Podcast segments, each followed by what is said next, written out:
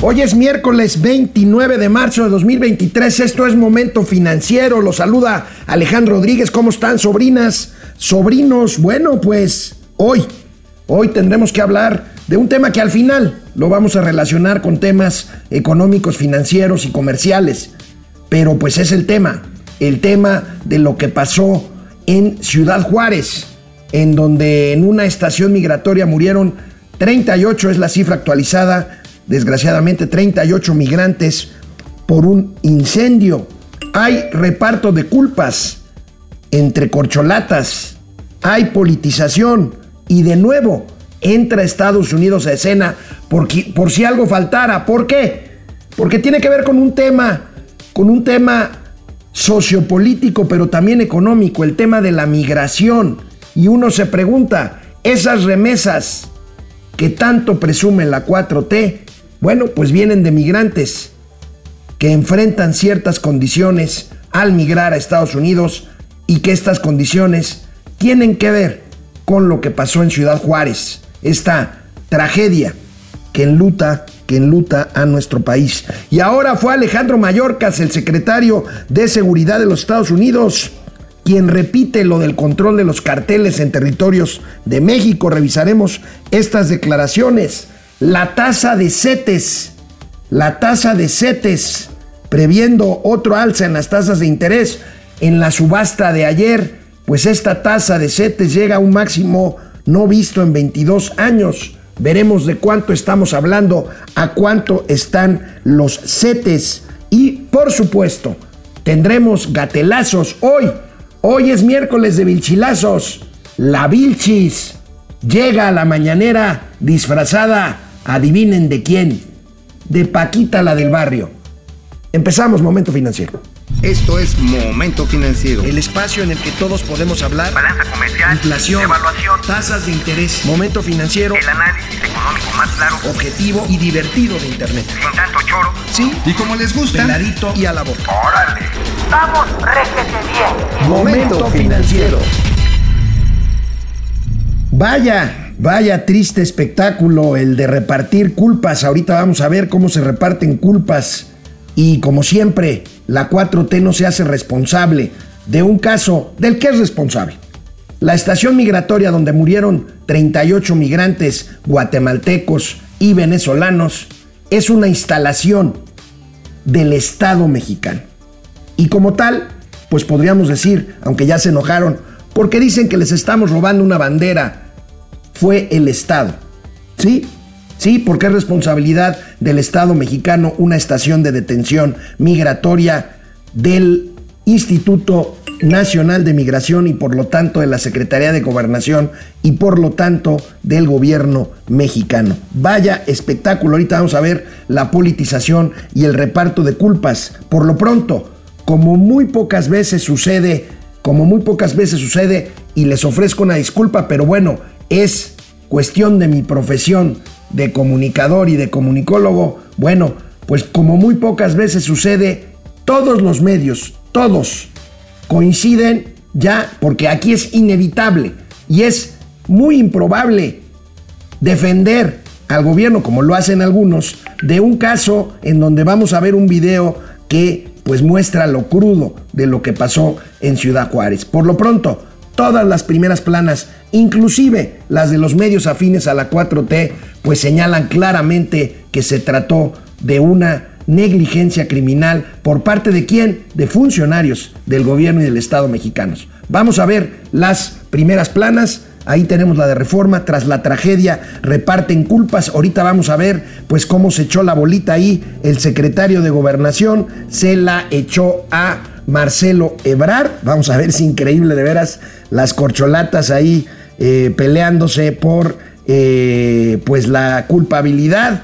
Estoy teniendo aquí problemas con mi regreso, pero ahorita los resolvemos. Vamos con la siguiente. Primera plana. Este es pues lo que pasó. Ahorita vamos a ver el video. Los dejaron encerrados, dice el Universal.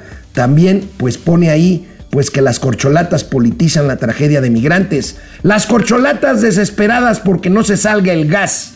de sus propias botellas que cubren. Aquí tenemos la siguiente, que es la primera plana del periódico Excelsior. Dejaron que migrantes murieran encerrados. Senadores exigen renuncia titular del Instituto Nacional de Migración. Agentes de migración huyeron de la estancia en que se, quemaba, que se quemaba y allá adentro, tras esas rejas que ven ustedes ahí, pues estaban quienes murieron o quemados o asfixiados por el humo del incendio. Vaya, milenio. Migración los encierra y los deja a merced de las llamas. Y hasta la jornada, un periódico abiertamente oficialista pro 4T dice retención ilegal de los migrantes en la tragedia de Juárez. Hoy, el vocero oficial y oficioso de la 4T, el impresentable, el Goebbels de la 4T, Pigmenio Ibarra, le dijo a Ciro Gómez Leiva, es una prueba de fuego para la 4T, reconociendo la gravedad del hecho. Pues sí, una prueba de fuego, un fuego que mató a 38 seres humanos. Bueno, vamos viendo cómo no, cómo, no, cómo defender esto. Tardaron en hacerlo, pero aquí tienen las imágenes. El fuego ya había empezado.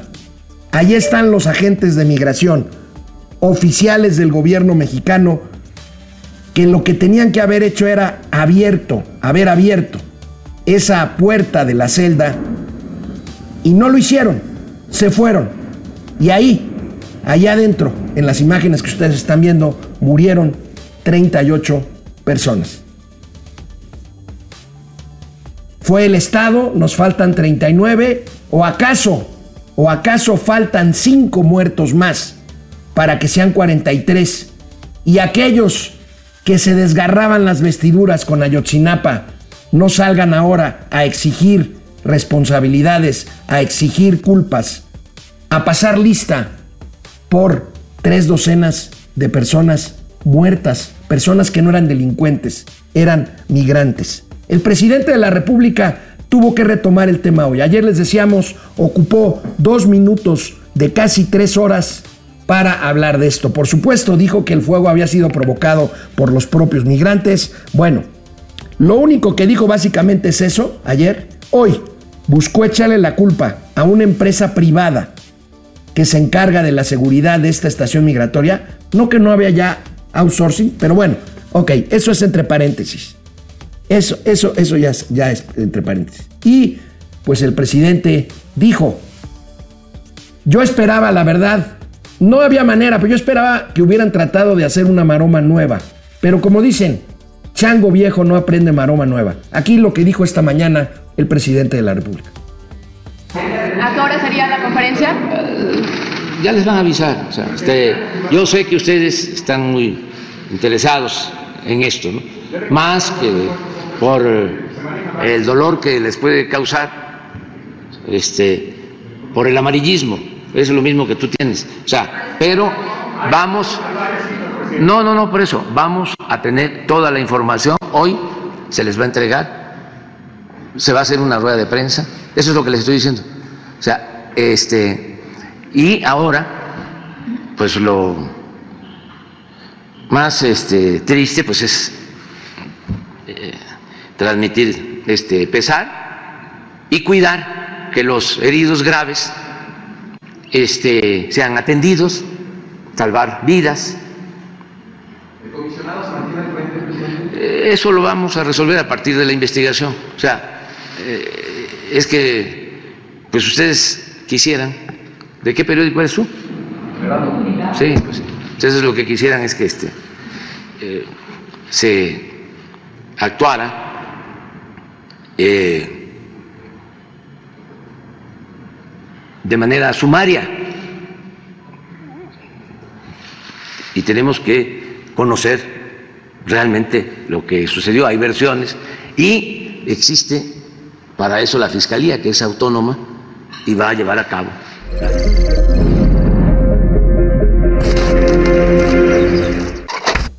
Presidente, el que hizo no una, varias veces juicios sumarios, muchas veces juicios sumarios, fue usted como opositor, con diversos casos que ciertamente atañan a la responsabilidad del Estado mexicano. Hoy, hoy, No es que queramos dañarlo a usted. Usted es el jefe del Estado mexicano y usted es responsable de lo que sucedió, de lo que sucedió antier en la estación migratoria de Ciudad Juárez. Eso es lo único. No todo tiene que ver con usted o que lo, quiera, o que lo quieran dañar o que lo queramos dañar. Tiene que ver con usted lo que sucede bajo la responsabilidad de su gobierno y del Estado que usted representa y encabeza. Por supuesto, el presidente no se quedó ahí, siguió. Y, claro, así como lo perfiló ya en este corte que les acabo de pasar, la culpa es de los medios. Eh, es que, pues ustedes quisieran, ¿de qué periódico eres tú? Sí, pues Entonces lo que quisieran es que este eh, se actuara eh, de manera sumaria. Y tenemos que conocer realmente lo que sucedió. Hay versiones y existe para eso la Fiscalía, que es autónoma y va a llevar a cabo la investigación. Eh, lo planteo esto porque estoy viendo lo de las redes sociales, todos nuestros adversarios y la mayoría de los medios de información que están en contra de nosotros. Este, sí, sí, eh, tiene sus eh, causas en que pues la gente se ve en la necesidad de emigrar para buscarse la vida. Sí, presidente, entonces no celebre las remesas de la gente que se va para buscar ganarse mejor la vida. Y bueno, cuando le conviene a la 4T, la fiscalía es autónoma, claro, para zafarse de la responsabilidad que, insisto, es del jefe del Estado mexicano. Y no estoy diciendo que el presidente no abrió esa reja, no, pero él es el jefe del Estado mexicano y como tal tiene una responsabilidad. Si quieren, después hablamos de lo que es la responsabilidad y de lo que es la culpabilidad. Pero la responsabilidad es esa que no he entendido es esa que nos hace preguntarnos, ¿y para eso estuvieron duro y dale con llegar al poder?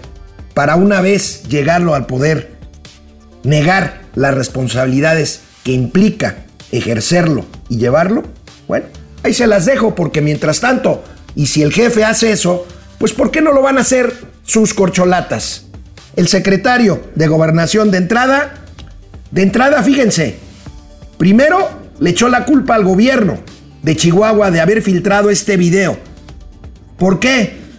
Porque dice ellos ya lo tenían desde la medianoche. Entonces, ¿por qué no ayer en la mañanera explicaron de lo que se trataba y la gravedad del asunto y no tratarlo de patear como vimos que lo trató de hacer el presidente ayer? Hoy ya no pudo negarlo. Esto le dijo ayer el secretario de Gobernación a al querido teacher Joaquín López Dóriga en su programa de Radio Forma. Y fíjate que yo conozco el video que distribuyeron del gobierno del estado y yo repruebo una conducta como esa, pues el video nosotros lo teníamos desde la madrugada, desde la medianoche, pero pues para no entorpecer las investigaciones y por respeto a las víctimas uno debe de ser cuidadoso con estos asuntos.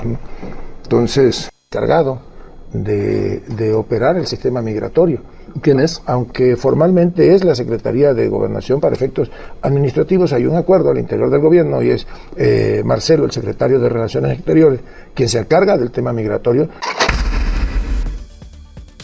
Bueno, primero desafanándose y echándole la culpa a alguien más de las imágenes que todos vimos. Y después diciendo, no fui yo, fue Marcelo. Dios de mi vida, no, no tienen vergüenza. Marcelo Obrar más político, con un colmillo más largo que la cuaresma, pues dice que no es momento de cuestiones políticas. ¿Mm? Insisto, es más colmilludo Marcelo Ebrar. Es un político de 40 años de brega en estos lares. El secretario de Gobernación no es, ningún, no es ningún jovencito, pero es más noble y más ingenuo, por lo menos más burdo. Es una gran tristeza lo ocurrido, dijo Marcelo Ebrard en un tuit. Dejo cualquier consideración de índole política para otros momentos. Pues claro. Cada cual debe de hacer lo que le corresponde hasta ahora. ¿Sabe qué hacía el secretario de Gobernación con López Dóriga? Diciéndole que quiere ser presidente de México. ¿No pudo haber pospuesto esa entrevista ante la tragedia que se anunció la noche anterior y la mañana de ayer mismo? No lo sé. Y bueno, por lo menos la jefa de gobierno y corcholata favorita de Andrés Manuel López Obrador guardó silencio. Y lo ha guardado. Pues por lo menos hasta hoy que el presidente ya les tiró línea de qué decir, seguramente en la conferencia de prensa de un ratito, pues la corcholata Sheinbaum repetirá exactamente lo que dijo el presidente de la República. Echarle la culpa a los medios, echarle la culpa a quienes no, supuestamente no nos importan la política migratoria ni 39 muertos, sino lo único que queremos es dañar al prístimo, libérrimo, transparente, Alteza Serenísima, presidente de la República Mexicana. Y aquí lo que dijo el presidente, más bien el representante del Departamento de Estado, un vocero del Departamento de Estado de Estados Unidos sobre la tragedia de Ciudad Juárez. Uh, additionally, I want to also express my deepest condolences to the families of those who lost their lives in the tragic detention center fire in Ciudad Juarez last night. Our hearts go out to their loved ones and our prayers are with those who are still fighting for their lives. This tragedy is a heartbreaking reminder of the risks migrants and refugees around the world face. Uh, Mexican authorities are investigating the cause of this tragedy and we stand ready to provide any assistance they may uh, require. Claro. Bueno, ahí está. Ahora, ¿qué tiene que ver? ¿Qué tiene que ver lo paciente que ha sido Joe Biden, el presidente de los Estados Unidos, que hemos comentado aquí en Momento Financiero? Parece que la paciencia ya se le acabó, lo veíamos ayer, en cuanto a las posiciones poco claras o muy claras, pero en contra del Tratado de Libre Comercio del gobierno mexicano. Justamente la migración. Joe Biden necesita a México como lo necesitó Donald Trump y como AMLO se dobló ante Donald Trump, porque lo único que quería Donald Trump era contener la migración en México. Parece que este es también un interés de Joe Biden y eso explica su tibieza o su exceso de prudencia. ¿Por qué? Porque vienen elecciones y un tema fundamental de los republicanos es la contención migratoria. Bueno, esta política migratoria que en vez de ser eh, pues más eh, humanista, más de abrir, por ejemplo, centros de refugio y no centros de detención como donde se dio el incendio que mató a 38 migrantes, bueno, simplemente se convierte en usar a los militares, y lo presumía Trump, para militares mexicanos, para contener desde la frontera sur de México migrantes que van hacia el norte, o para que México reciba en la frontera norte, como es este el caso, deportados de Estados Unidos que esperan pasar al otro lado, que pasaron al otro lado pero los regresaron. Ayer, ayer una redada de agentes de migración, antier, habían detenido a varios migrantes centroamericanos y muchos de ellos unas horas después murieron en este fuego. Bueno, y un nuevo señalamiento estadounidense ahora fue Alejandro Mayorkas, el secretario de Seguridad de Estados Unidos, quien están compareciendo todos los funcionarios. Ya vimos a Anthony Blinken, ya vimos a este, otros funcionarios del gobierno americano, pues estar sujetos a las presiones ciertamente de senadores republicanos en campaña, pues que quieren arrancar declaraciones como esta y allá están bajo juramento, pues no pueden mentir tan fácilmente como se hace 90 o 100 veces al día en las mañaneras de México. Aquí Alejandro Mayorkas siendo sujeto a la presión brutal de los legisladores republicanos. Are not in charge of parts of Mexico. He's either lying or he has no idea what's going on in his own country. The Mexican president, Mr. Obrador, said he denied that there were parts of his country uh, under control of cartels. Do you agree with him? Uh, I do not. Uh, okay. You agree with Secretary Blinken? That there are parts of Mexico run by drug cartels? I do. Okay. Do you consider Mexico a reliable partner in this fight regarding fentanyl and illegal immigration? Um, Ranking Member Graham, we, we are working with Mexico uh, on the fight against uh, fentanyl. We are they a reliable brought, partner? We have brought great cases uh, together, and we are looking to enhance our cooperation. Pues ahí tenemos demasiados frentes, demasiados bollos en el horno, demasiados guisados en la lumbre, porque están pues los temas comerciales, este tema migratorio, este tema de la seguridad de los cárteles de la droga, el tema del fentanilo y bueno, demasiados temas en una relación México-Estados Unidos compleja, pero que como nunca recientemente o que yo recuerde ha estado bajo tantos frentes porque mientras todo esto sucede, pues simplemente la 4T mexicana no deja de enviar mensajes, mensajes que alimentan esta tensión en la relación, como es este que hoy destaca el periódico El Economista, por si, como si no hubiera controversias comerciales, como si no hubiera una amenaza de panel en materia de maíz o en materia energética, como si no hubiera estas tensiones que tienen que ver con la política migratoria, pues establecida en concordancia de los gobiernos de México y Estados Unidos, pues el gobierno mexicano envía una iniciativa de reforma.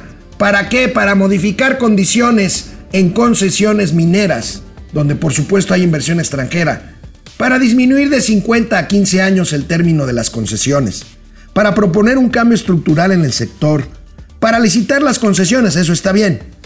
Serán más cortas y con responsabilidad ambiental, eso también está bien la propuesta plantea mayor rigor para hacer cumplir condiciones de los contratos. Pero bueno, el tema es, pues como no hay nada de qué preocuparse y como todo marcha bien, pues vamos a aprovechar la tranquilidad en la relación bilateral para mandar una nueva señal, una nueva señal de que nos queremos quedar con todo y de queremos regresar a un Estado centralista, a un Estado proteccionista, a un Estado que viole el tratado, insisto, que este mismo gobierno firmó al principio de su vigencia. Bueno, pues ahí está, ahí está este, este tema. Y bueno, también en cuanto al tratado como es que les digo, son muchísimos frentes abiertos. Porque otro de los compromisos, ustedes recuerdan, otro de los compromisos que incluye el TEMEC es la transparencia sindical. Los patrones y los propios sindicatos americanos pues dijeron, pues las condiciones de diferencia que hay con los sindicatos y las empresas mexicanas que tienen contratos colectivos pues masificados que los obligaban a tener una central obrera o un sindicato al cual afiliarse y eso pidieron. Y el gobierno mexicano aceptó un plazo que se vence el próximo 1 de mayo, o sea, ya queda un mes para que los contratos colectivos de trabajo en México con empresas que tienen que ver con la cadena comercial con Estados Unidos se normalicen, se transparenten, se, ahorita les digo el término exacto, pero bueno, ¿saben cuántos contratos colectivos han pasado por este proceso y lo han culminado para cumplir con este compromiso del TEMEC? 10%. Vamos a ver de cuánto estamos hablando. Aquí tenemos la nota del de eh, eh, financiero el plazo vence el 1 de mayo. La palabra es legitimación, según se establece en el propio Tratado de Libre Comercio. Y solo se han revisado 9.8% de los 140 mil contratos colectivos de trabajo que hay. Por lo que solo durante el mes de abril, que empieza el próximo viernes, deberán de validarse durante un mes 126 mil contratos colectivos de trabajo. Estados Unidos y Canadá, por supuesto, presionan a México para que se cumpla esto que fue pactado hace tres años. En tres años, menos del 10% de 140 mil, 160 mil contratos colectivos de trabajo y deberá México validar 140 mil, la mayoría, la inmensa mayoría, el 90% de los contratos colectivos de trabajo en un mes, hacer en un mes, abril, lo que no hicieron lo que no se hizo en tres años. Hay ejemplos de cuestiones que llegaron incluso a nivel litigioso, a nivel jurídico. Recuerdan ustedes, aquí comentamos el caso de la planta de General Motors en Silao, que finalmente se resolvió favorablemente, hicieron ahí una asamblea, se transparentó el proceso de elección de central sindical, en fin, otros casos más. Pero bueno, ahí tenemos, ahí tenemos esta primera parte, todo el panorama que empieza con la tragedia derivada de una política migratoria que hay que revisar y pasando por el tema de las presiones de Estados Unidos en materia de seguridad y en materia de fentanilo y pasando por supuesto por las presiones de carácter comercial y laboral que tienen que ver con el cumplimiento del Tratado Mexicano, no, del Tratado de Comercio México, Estados Unidos y Canadá. El TEMEC, antes Tratado de Libre Comercio. Vamos a leer sus comentarios, una pausa, mitad del programa. Regreso con usted. Bueno, pues revisando, perdón, aquí revisando si hay alguna noticia de última hora que informarles. La conferencia no ha terminado, no había terminado hace unos minutos, la mañanera. Dice AMLO, estamos todos juntos tras dichos de Adán Augusto y Ebrar sobre política migratoria. Pues sí, pues no le queda de otra. Imagínense si el presidente dice, no, pues tiene razón Adán Augusto. La culpa es del carnal Marcelo o la responsabilidad es del carnal Marcelo. Qué horror. Bueno, qué horror con esto. Pero bueno, vamos a ver qué nos dicen ustedes que son lo más importante para nosotros. José Luis Herrera Estrada quiere chillar. Ja, ja, ja, otra vez se victimiza. Pues sí, como siempre. La bronca no son 38 quemados, la bronca es él y solo él. Cruz Omar Gutiérrez Chávez, saludos de San Miguel de Allende. Ah, qué envidia, hombre. Qué envidia. José Manuel González Ochoa, saludos comunidad financiera. Blanca Álvarez, saludos a todos desde CDMX. Desde Tláhuac nos saluda Guillermo Sánchez. Luis Alberto Castro, Masters de las Finanzas. Gracias, Luis Alberto. Marina Sainz, hace mucho no te saludaba, Marina. Igualmente para ti, bonito día. Genaro Eric dice: Resulta que la única tragedia fue para un quemado en Palacio y no los 38 muertos. Pues ahí está. Ahí está. Hay que pedirle a esta gente que pasen lista, como lo hacían con los 43 de Ayotzinapa, que también fue una tragedia.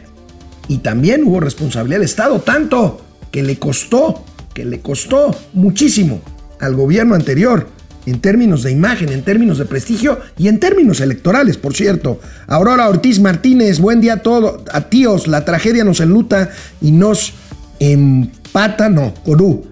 Miserable fue el Estado, dice Aurora Ortiz, Sergio Salazar Estrada, saludos equipo financiero desde Querétaro. El Coyotazo, ¿cómo estás? Genaro Eric, ¿qué fue peor, el ABC o el Auschwitz cuatrotero? Híjole, miren, es muy difícil. Son tragedias terribles.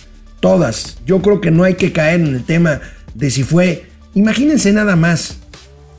Yo, yo creo que tan graves es 38 migrantes centroamericanos y sudamericanos quemados, como 40 o 40 y tantos niños también quemados en la ABC, o 43 estudiantes desaparecidos en una escuela rural, o veintitantos muertos en la línea 12, o los niños muertos en el Repsamen, en fin, yo creo que el tema, el tema no es otro sino deslindar responsabilidades de Estado y responsabilidades de gobierno. Simili 4, muy buen día, Masters financieros. Pues le estarán creciendo los enanos al inquilino del palacio, lo de Juárez, lo de la vaquita marina, el narco, lo del diésel ruso. Viene un barco navegando lleno de. un barco ruso lleno de diésel. Eh, espérense a que llegue y vamos a ver esto, de qué se trata. Carmelo Rentería, saludos desde California para los Masters de las Finanzas. E. Ibarra y Adán Augusto, Arturo Lozada Caballero, saludos mi querido amigo Alex, dicen que en este caso llegará hasta el fondo de las consecuencias. Pues así dicen siempre, no nada más estos, ¿eh? Así dijo Peña, así dijo Calderón, así dijeron desde que yo me acuerdo, ¿eh? Este, eh, Arturo Lozada Caballero, saludos, gracias Ángeles Ábalos, Esteban Montalvo, albergue en Ciudad Juárez con rejas y candados, no es un albergue, es un centro de detención migratoria. Ahí están las rejas. Alberto, Alejandro Castro, que recuerde el del Palacio que fue el que enseñó a la gente a criticar a gobiernos anteriores y ahora se incomoda que lo critiquen, cómo se criticaba el pasado. Así es. Orate Esquizo se le cayó la candidatura a Adán, ya no sé, Orate.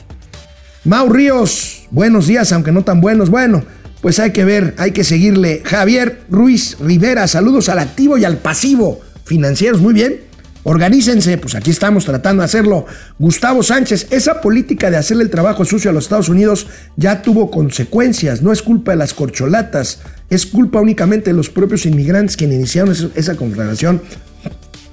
Imagínense nada más. Bueno, Mau Ríos, ¿dónde andarán todos los que decían que era un crimen de Estado lo de Nochinapa? No los veo, se les fue el internet. Se les fue el internet. Zacarías, ya me están aquí, no. ¿No quieren que los panistas opositores carroñeros se aparezcan en las tragedias? Bueno, Roberto Jiménez, qué difícil es aceptar responsabilidad, asumir las consecuencias. Desde Ameca, Jalisco, bonito pueblo, mágico Ameca. Fernando González, a darle like todos, gracias Fer. Carlos Santoyo, Alex Mau y Tlalhuelipan. ¿Ah? Se me iba a Tlalhuelipan. 135 calcinados. Recuerdan que los soldados, en lugar de quitarlos, los dejaron seguir guachicoleando horas antes, minutos antes de que ocurriera la tragedia que mató a 135 personas en Tlalhuelipan. Ahí está. Carlos Hernández, el presidente salieron peor, ya estamos hasta, ya saben dónde de este gobierno, la democracia debe de sobrevivir, yo estoy de acuerdo contigo, Carlos. Patricia Chávez, ya dígale al tío Mao que se tome en serio momento financiero, ya va muy poco, yo le paso tu recado a él y a la gerencia, al productor general ejecutivo de este programa, Patricia, Genaro, Eric, los culpables fueron los ductos, luego los pernos y ahora las colchonetas, pues sí. ¿Cuál a ver, ¿cuál es la encuesta del día de hoy? ¿Quién es responsable de la tragedia de Ciudad Juárez? Adán Augusto, 70%. Marcelo Ebrard, 14%. Felipe Calderón, 12%. Claudio X González, 5%. Yo creo que más que hablar de culpabilidad, que ya veremos, por supuesto, tengan por hecho de que ya están asegurados y presos los custodios y quizá con toda justicia de este centro de detención. Pero insisto, aquí hay que hablar no solo de culpabilidad, hay que hablar de responsabilidad. Y tratándose de un suceso bajo unas instalaciones del Estado mexicano, la responsabilidad, no culpabilidad, la responsabilidad es del Estado mexicano. ¿Y quién es el jefe del Estado mexicano? Ustedes lo saben. Bueno, un, una aportación. Marco Antonio Medina, 49 pesos para la chela del tío Mau. Gracias, Marco.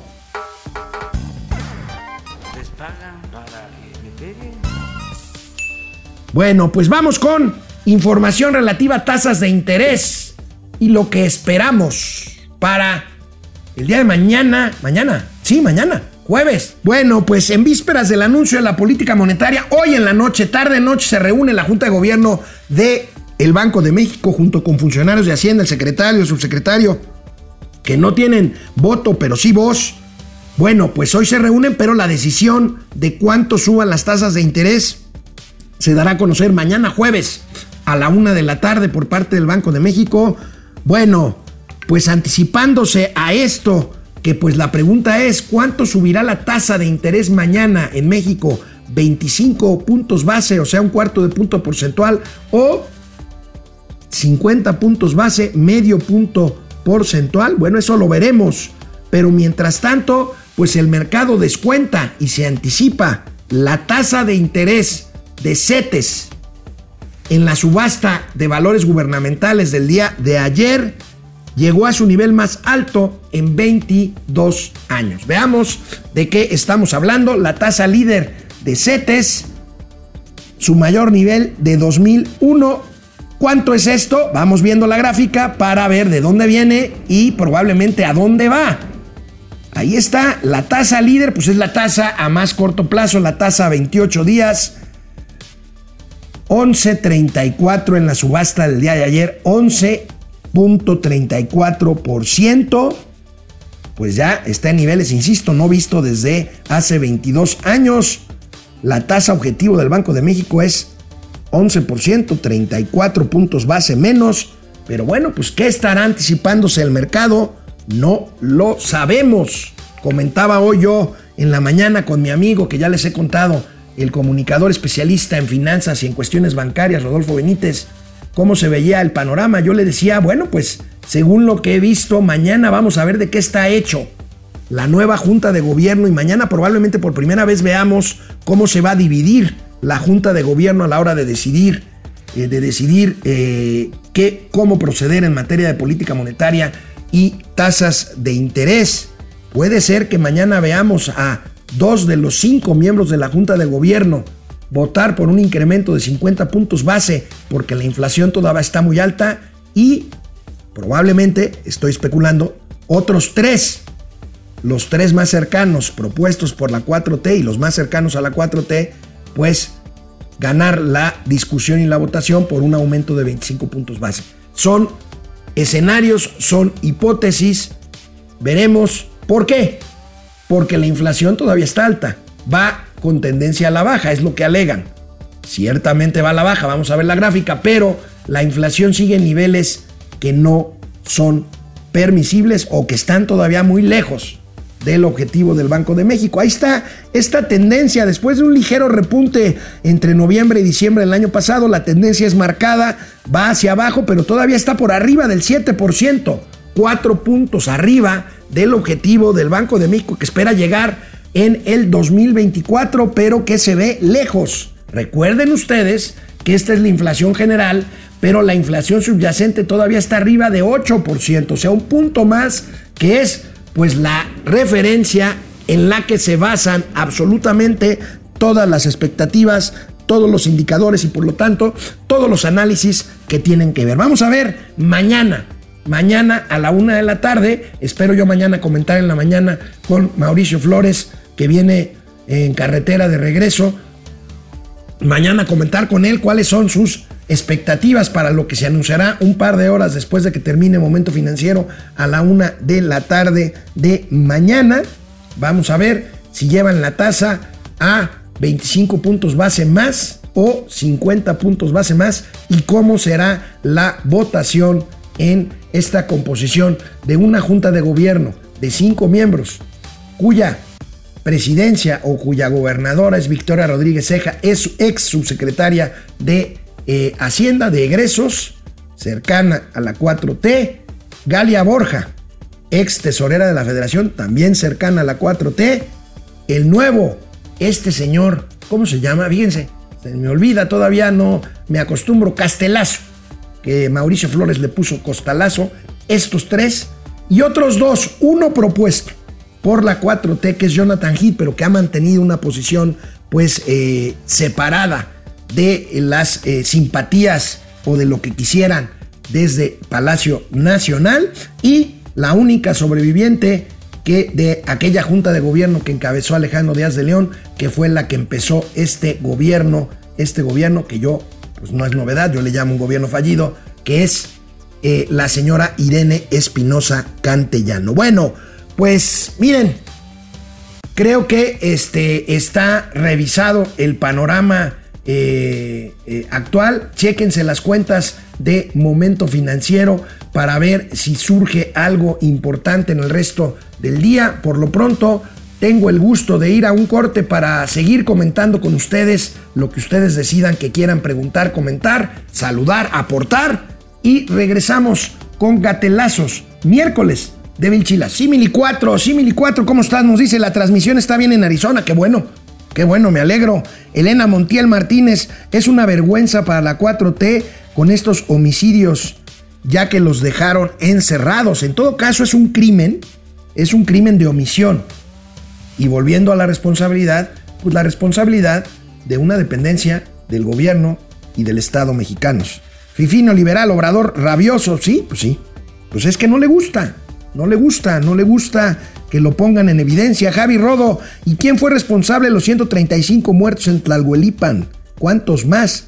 Pues no sé, el responsable, pues por lo pronto pues se criticó mucho que los soldados que estaban ahí vigilando, o disque vigilando, pues dejaran que se cometiera un delito, como es un delito, además flagrante, el robo de combustibles. Recuerden que a partir de ahí la 4T se inventó el tema de la lucha contra el huachicol, que pues no fue otra cosa sino encubrir un problema serio de estrategia de abasto de combustible que lo sufrimos. ¿Se acuerdan? Estamos hablando de enero, febrero, marzo de 2019, antes de la tragedia. Bueno, Orates Quiso dice, qué peligroso, Mau, las carreteras de México son peligrosísimas. Bueno, espero que le vaya bien, ya le dije que se venga con cuidado. Jorge Alberto Torres Nel, la tasa objetivo del Banquico subirá 100 puntos base y será suficiente. No, pues no creo.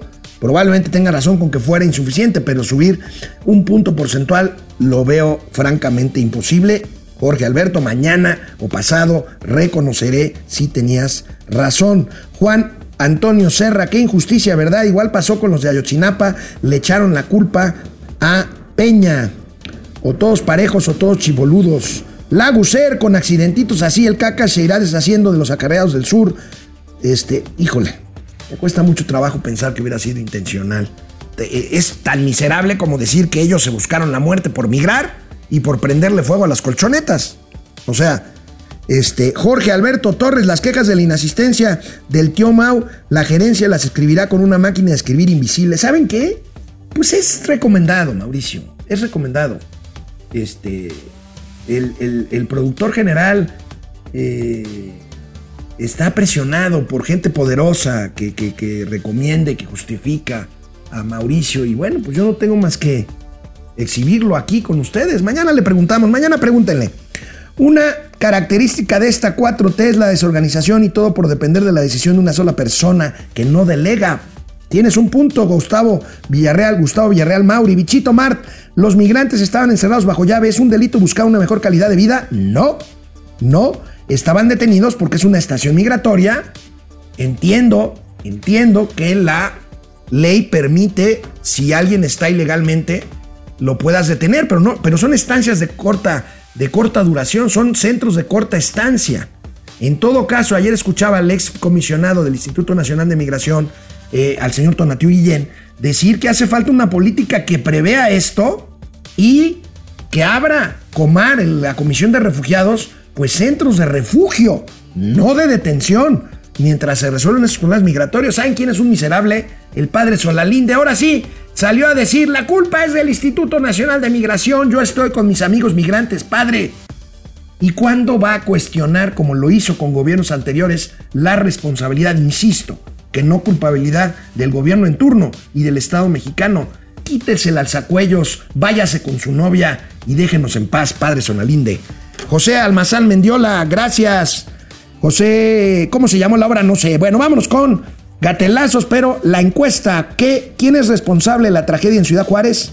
Adán Augusto 74%, Marcelo Ebrard 12%, Felipe Calderón 10%, Claudia X González 4%. Bueno, vamos con gatelazos. Bueno, sobrinas, sobrinos, miércoles de Vilchilazos y la señora Elizabeth García Vilchis haciéndose la chistosa.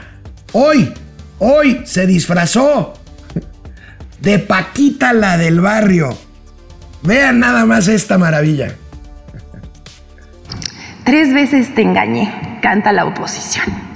La primera por coraje, la segunda por capricho y la tercera por placer. Pero ya son al menos cinco veces que quieren engañar con aquello de que se inundó la, refine- la refinería de dos bocas. En, La refinería de Dos Bocas sí se inundó. Y bueno, yo le digo a la señora Vilchis, lamentablemente me voy a volver a acordar de Paquita la del barrio. Ahorita que esa que dice la primera, ¿por qué? Tres veces te engañé.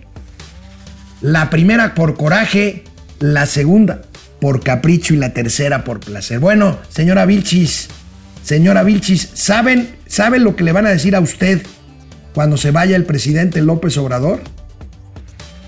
que la chancla que ellos tiran no la volverán a levantar. Eso le va a pasar. Eso le va a pasar. Pero bueno, sigue sin saber leer la señora Vilchis. Segundo Vilchilazo, ¿qué cosa? Las mentiras y muestras de, humor invo- involuntario de los conservadores Bueno, bueno. Ay Dios, bueno, Donato Vargas Jiménez es funcionario de la Secretaría de Gobierno del Estado de Oaxaca.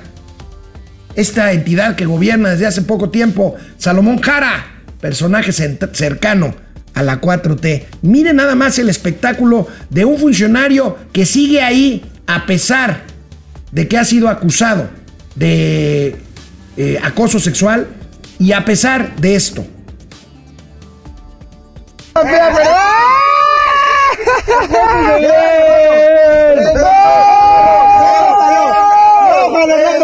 Pon el encendedor. diputado, bájalo.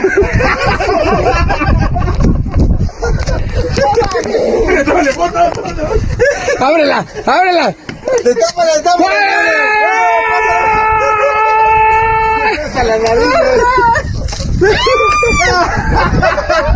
¡Ande Manuel, ande Manuel!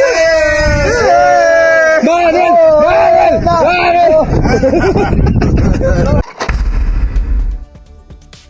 Donato Vargas Jiménez, funcionario de la Secretaría de Gobierno del Estado de Oaxaca, a quien se le paga su salario con el dinero de usted, del becario y del mío. Bueno, los reporteros Me dice, ya me reclamó el ex becario. Pues sí, sí le pagas, mi querido Davo. Sí le pagas. Bueno, pues ya nos vamos, pero antes, pues ya saben que hay reporteros salameros en la mañanera que pues su misión es que no molesten al patrón. Aunque el patrón no les haga caso al final del día, miren. Y además se reunió con estos llamados tanques de pensamiento, ¿no? como el ISIS y también el Woodrow Wilson. Eh, en este contexto, presidente, preguntarle si su gabinete de seguridad ha eh, pues, analizado la posibilidad de que en el INE haya algún eh, tipo de pues, agravio contra las bases de datos, contra el padrón electoral. Esto ya ocurrió cuando al frente del Instituto Federal Electoral estaba José Waldenberg. Se vendió la base de datos del padrón electoral a una empresa estadounidense. Preguntarle si desde su gabinete de seguridad pues se ha evaluado que esto pudiera ocurrir, que se dañen las bases de datos para después eh, que ellos digan que hubo un sabotaje y que las elecciones de 2024 no serían seguras. No, este, tenemos información sobre eso. Eh, las discrepancias que tenemos con los consejeros del INE, pues ya son públicas, eh, tienen que ver con la falta de transparencia. ¿Verdad, presidente? Que el INE son, unos, son un asco. Mientras tanto se come varios minutos de la mañanera para que no molesten al señor. Y el señor de todas formas le dice, no, hombre, sácate de aquí, pero gracias. Bueno, ni siquiera gracias. Bueno, yo sí les doy las gracias. Eh, nos vemos mañana ya jueves aquí en Momento Financiero, Economía, Negocios y Finanzas para que todo el mundo, hasta los alameros, se ve difícil, le entiendan. Nos vemos mañana.